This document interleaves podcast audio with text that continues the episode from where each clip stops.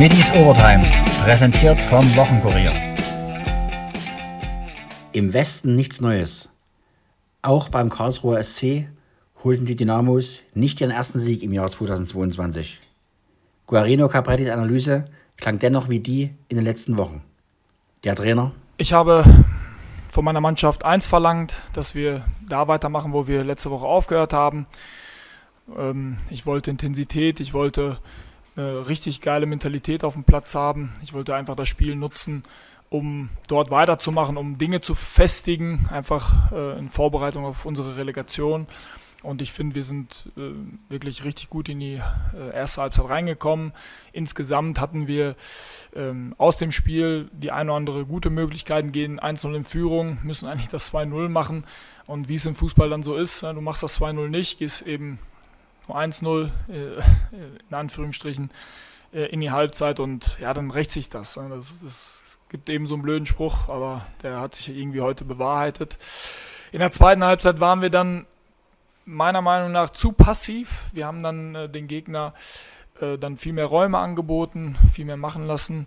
Ähm, und klar, wenn du dann äh, eine Mannschaft wie KSC dann in, ins Übergangsspiel kommen lässt. Wir mussten dann hinten ganz viel wegverteidigen, haben viele Standards verursacht, viele Freistöße, viele Ecken und wir wussten, klar, äh, KSC ist äh, bei Standards äh, sehr, sehr torgefährlich. Das wollten wir vermeiden.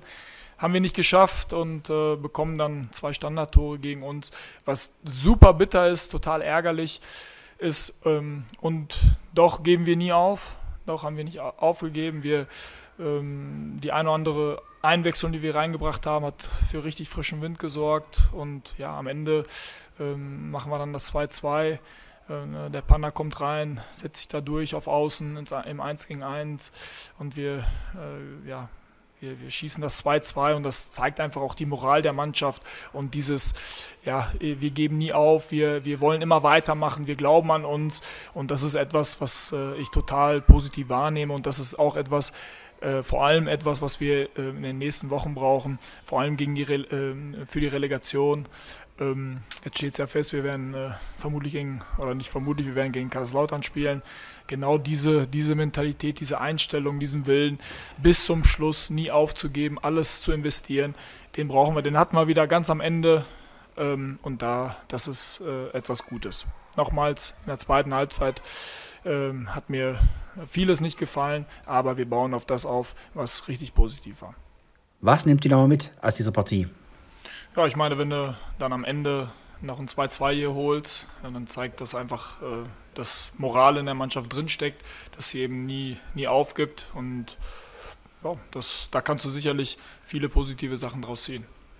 War diese offensive Grundausrichtung so geplant? In der ersten Halbzeit definitiv. Da haben wir, haben wir viele, viele Balleroberungen gehabt, viele Zweikämpfe geführt, äh, den Gegner immer gestresst. Wir sind auch dazu bereit gewesen, dieses Risiko einzugehen, um, um äh, ja, dass wir auf dem ganzen Feld 1-1 äh, verteidigen. Das war uns alle, alle, allen immer bewusst, dass es auch mal kompliziert werden kann, wenn der, der Hoffmann als Zielspieler dann gesucht wird. Trotzdem fand ich, dass wir immer gut gesichert haben. Wir haben viele Bälle, viele Bälle dann äh, bei uns gehabt. Also Intensität war da, war äh, wie gefordert. In der zweiten Halbzeit, klar, dann kommt der Gegner aus der Halbzeit, nimmt sich viel vor. Ähm, wir haben ein bisschen, meiner Meinung nach, haben, haben wir zu viel, zu viel zugelassen, haben dann auch ein paar Duelle verloren, was auch immer passieren kann. Ähm, da will ich nicht sagen, da war die Intensität niedrig, ja, das will ich nicht damit sagen, aber aus der Phase werden wir äh, sicherlich äh, äh auch lernen müssen und die äh, ja, möglichst klein halten in, in, in, den nächsten Spielen. Weihrauch blühte auf und Flachodimos setzte in seinen paar Minuten Akzente. Gibt es für die ein Sonderlob? Ja, nicht nur von den beiden Beteiligten. Ne? Wir haben äh, einige Spieler auf dem Platz gehabt, die äh, wirklich eine richtig gute Leistung auf den Platz gebracht haben. Ähm, ich möchte jetzt hier an dieser Stelle nicht irgendjemanden rauspicken und, und zu sagen, der war super oder der hat mir nicht gut gefallen. Das werden wir alles intern lösen, intern analysieren. Ähm, ja, wir hatten äh, Höhen und Tiefen, ja. Das sagt der Grieche Panaflachodimos selbst über sein Comeback. Nach achtmonatiger Verletzungspause. Ja, keine Ahnung, ich kann es gar nicht beschreiben, ehrlich zu sein. Ich bin einfach nur unfassbar glücklich und ich wusste auch nach dem Spiel gar nicht, wohin mit den Emotionen. Ich bin ja, einfach froh, dass, dass ich wieder da bin und dass alles, dass alles gut ist. Dass er das 2 zu 2 mit einem Solo über links einleitete, ist Flachodimas gar nicht so bewusst. Eigentlich nicht, das war irgendwie instinktiv alles. Du, du hast gar nicht über die Situation nachgedacht. Das war, keine Ahnung, wie vor der Verletzung würde ich mal sagen. Du hattest gar keine Zeit, irgendwie über das Knie nachzudenken oder über irgendwelche anderen Sachen, sondern hast es einfach instinktiv gemacht und ich bin froh darüber, dass das, dass das irgendwie wieder da ist. Kann man mit dieser Leistung in der Relegation gegen Kaiserslautern bestehen? Flachodimos? Ja, wir haben meiner Meinung nach gut gespielt und gut gekämpft, obwohl wir in der ersten Halbzeit natürlich ein, zwei Tore mehr machen können. Und daran müssen wir halt arbeiten, noch, noch effizienter, noch, noch gieriger auf die Tore zu sein, die Tore zu machen und dann auch zusehen, dass wir hinten alles verteidigen. Und ich habe eigentlich ein gutes Gefühl. Seine Familie saß im Stadion. War das eine besondere Motivation für ihn? Ja, natürlich. Also mir war das wichtig, dass sie, dass sie auch da waren und, und mich unterstützt haben und auch so über die ganze Zeit, wo ich verletzt war, immer für mich da waren. Und, Ebenfalls zufrieden klang 2 zu 2 Torschütze Michael Akuto. Ähm, war ein sehr gutes Spiel von uns. Auch wenn wir nicht die drei Punkte mitgenommen haben, glaube ich trotzdem, dass es ein Spiel war, wo wir darauf aufbauen können, wo wir sagen können, okay, man hat gesehen, die Mannschaft will, die Mannschaft kämpft, die Mannschaft bereitet sich gut auf die letzten beiden Spiele, also die letzten drei Spiele vor.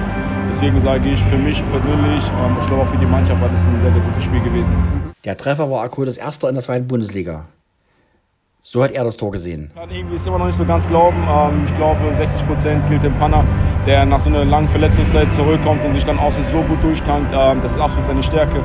Und dann macht Paddy das natürlich auch sehr, sehr gut im 16er, wo er den Ball annimmt, den Kopf oben hat, mit Quellig. Hatte, ähm, glaube ich, 15 Minuten zuvor dieselbe Torchance übers Tor. Und in dem Moment habe ich halt versucht, so wenig wie möglich nachzudenken einfach den Ball ins Knie zu schießen. Und Gott sei Dank hat es dann so geklappt. Ist die Partie ein Mutmacher für die Relegation? Ähm, ich glaube auf die erste Halbzeit. Ähm, wir haben jetzt die Woche nochmal speziell in unseren Abläufen trainiert und ich glaube, man hat sehr, sehr viele Muster wiedergesehen in dem Spiel. Und ich glaube, wenn wir jetzt nochmal das Spiel gegen Aue dann nochmal nutzen, um unsere ähm, Spielphilosophie vom Trainer nochmal ein bisschen aufzufrischen, denke ich, sind wir gut ausgerüstet für die letzten beiden Spiele in der Relegation. 1200 Dynamo-Fans waren im Badischen dabei. Wie wichtig ist der zwölfte Mann? Akuto? Absolut, ein großer Faktor. Ähm, muss aber eh den Hut davor abziehen. Die Fans haben uns über die ganze Saison immer unterstützt, egal wo es war. Ähm, auch wenn es so eine Phase gab, wo es nicht schlief, die waren immer lautstark mit dabei. Und ähm, heute haben sie es nochmal bewiesen, dass sie einfach hinter uns stehen. Und jetzt gilt es für uns als Mannschaft, ähm, den Fans, dem Verein, ähm, der Stadt einfach das zurückzugeben, was sie verdient. Kritisch, aber durchaus optimistisch, beantwortete Jens Umbreit, der die Dynamo-Spiele seit 2004 für heute Dresden moderiert, meine Fragen. Nicht nur zu den Schwarz-Gelben. Jens, dein Wochenende, Dynamo Dresden kommentiert, unentschieden, dann Handball, Sieg in der Ballsportarena. Wie ist dein Fazit?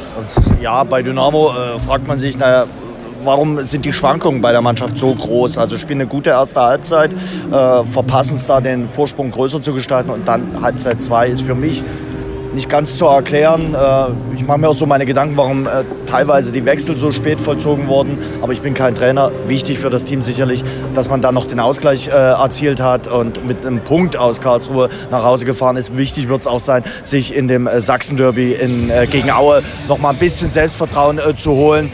vielleicht da dann auch wirklich diese schwarze Serie endlich zu beenden. Ja, und hier beim HCL Florenz läuft es wirklich, muss man sagen. Die Jungs brauchen immer so ein bisschen Drama heute hier bis in die Schlussphase eigentlich souverän geführt und dann zuckelt es noch mal so ein bisschen, aber sie rocken es dann eben und es macht wirklich Spaß mit dieser Mannschaft äh, die Saison so zu begleiten hier in der Ballsportarena, auch wieder so dieses Heimspiel-Feeling aufzubauen. Nö, war ein schöner Handballabend. Und trotz des Sommerwetters so viele Leute ist schon beeindruckend. Das ist beeindruckend. Also äh, ja, man muss die Leute ja auch wieder dafür zu äh, sensibilisieren, dass man Hallensport wieder genießen kann, dass man keine Maske mehr aufhaben muss und äh, dass man zum Handball, zum Volleyball, auf die Pferderennbahn, zum Eishockey gehen kann. Also Volleyball und Eishockey sind jetzt nicht, aber das gilt dann ja auch für die nächste Saison. Es ist ganz, ganz wichtig, dass die Zuschauer wieder Vertrauen gewinnen und zu den Sportarten in unserer Stadt kommen. Du hast ja auch immer Volleyball äh, als Hallensprecher gemacht. Wie kam es dazu? Äh, da kam es dazu, dass der traditionelle Hallensprecher der Holsten äh, Probleme mit der Stimme hatte. Der war gesundheitlich angeschlagen und da hat man mich gefragt. Und, äh, wir haben ja eine sehr enge und freundschaftliche Beziehung zu den äh, Volleyballerinnen des DSC und da habe ich gerne mit ausgeholfen. Kann man das vergleichen, Handball, Volleyball? Wie war das als äh, Hallensprecher? Unterschiedlich, unterschiedlich. Du hast auch ganz unterschiedliche Arten des Publikums, aber es macht auch großen Spaß, ähm, auch beim Volleyball sich so ein bisschen reinzugrufen. Aber wie gesagt, macht großen Spaß und äh, ja, ähm, wir haben jetzt auch die, die, die, dieses äh, spannende Meisterschaftsfinale zwischen Potsdam und äh, Stuttgart äh, verfolgt. Da sieht man eben auch, der DSC ist an einer Mannschaft äh, gescheitert, die wirklich ganz eng bis ins fünfte Spiel um den Titel mitspielt. Nochmal zurück zu Dynamo. Aue, Sachsen-Derby sind so Prestige, aber vor allen Dingen, wie du schon sagtest, im Hinterkopf mal wieder ein Sieg mitnehmen in die Relegation. Genau, das wird es äh, sein. Also du brauchst unbedingt äh, nochmal so ein Erfolgserlebnis. Dass es da äh, eigentlich aus sportlicher Sicht um die goldene Ananas geht, ist klar. Aber so ein Sachsen-Derby hat natürlich nochmal äh, so seine eigenen Gesetze. Auch Aue, das hat man auch beim Spiel gegen Bremen über weite Strecken gesehen. Die wollen sich auch ordentlich verabschieden und die werden sicherlich nochmal heiß gemacht werden und motiviert werden für das Spiel hier in Dresden. Die wollen es Dresden sicherlich auch nochmal zeigen. Und für Dresden geht es wirklich darum, jetzt die äh, Aufstellung für die äh, Relegation, fürs Hinspiel Spiel äh, zu, zu schaffen. Auch vielleicht einem Panayotis Varadimos noch ein bisschen mehr Spielpraxis zu geben. Ich finde, der hat gerade in den letzten fünf Minuten mhm. ein bisschen was bewegt. Man hat ja gesehen, äh, der hat die Vorarbeit äh, zum Ausgleichstreffer geliefert und das war nicht ganz unwichtig. Wie denkst du, Chancen 50-50, besser, schlechter? Weil Lautern Für Relegation? Ist ja. Lautern ist ja auch nicht so bombisch drauf. Ja, wie gesagt, fahren beide Mannschaften nicht mit äh, Übergepäck an Selbstvertrauen in die Relegation. Ähm, 50-50. Also das kann man momentan schlecht sagen. Wobei ich sage, eigentlich so 55, 45 für den Zweitligisten. Wobei die Bilanzrelegation äh, zweite gegen dritte Liga spricht nicht für den Zweitligisten, sondern eher für den Drittligisten. Aber ähm, wie gesagt, sonst ist es ja eigentlich so, dass der äh, Drittligist viel Selbstvertrauen mitnimmt. Äh, Kaiserslautern hat nach der mhm. sehr ordentlichen Saison auch jetzt was zu verlieren, weil sie eben auf der Zielgeraden auch ordentlich gestrauchelt sind. Gefeiert wurde schon am Tag vor dem 32-30-Sieg des HCR Florenz gegen Rimpa, nämlich fünf Jahre Ballsport Arena. Arena-Geschäftsführer Frank Lösche im Interview. Frank, fünf Jahre Ballsport Arena, wie war die Party? Ja, war sehr angenehm. Entspannte Leute, coole Party, war ausreichend Leute auch da. Sagen wir, es war ein sehr gelungener Tag in allem drum und dran. Und als Zugabe gab es danach, einen Tag danach, den Heimsieg des HCR Florenz. Ja, das ist natürlich der i-Tüffel als Geburtstagsgeschenk sozusagen, den Heimsieg noch mitzunehmen. Super. Ich glaube auch wieder ein paar mehr Leute heute in der Halle. Ich glaube, es entwickelt sich gerade gut. Wie siehst du in fünf Jahren die Ballsportarena? ich glaube, der Präsident hat gestern gesagt, dass er die Ballsportarena als Halle des Erstligisten sieht. Ich kann mich dem eigentlich nur anschließen. Und noch mehr Events drumherum? Natürlich, äh, alles, was so an Veranstaltungen jetzt langsam wieder losgeht, was an Partys wieder losgeht. Äh, ich denke, wir sind da gerüstet. Konzerte, äh, andere Vorstellungen, alles Mögliche hier im Haus. Ich denke, das geht wieder voran. Gibt es auch Gespräche mit anderen Dresdner Mannschaften, Titans, DC-Volleyballerinnen? Werden die auch mal hier spielen oder ist das momentan weit, weit weg? Ich denke, das ist eher weit weg. Aber es wird sicherlich die Gelegenheit geben, die Gespräche zu führen. Also es wird eine Multisportarten-Arena werden irgendwann? Sind wir ja jetzt schon. Ja, wir haben ja schon viele Sportarten hier im Hause. Äh, in welchen Ligen die dann jeweils spielen, das wird sich zeigen. Aber am Ende, äh, die Gespräche gibt es natürlich immer. Interesse von uns ist immer da. Was sich auch ergeben wird, würden uns sehr freuen.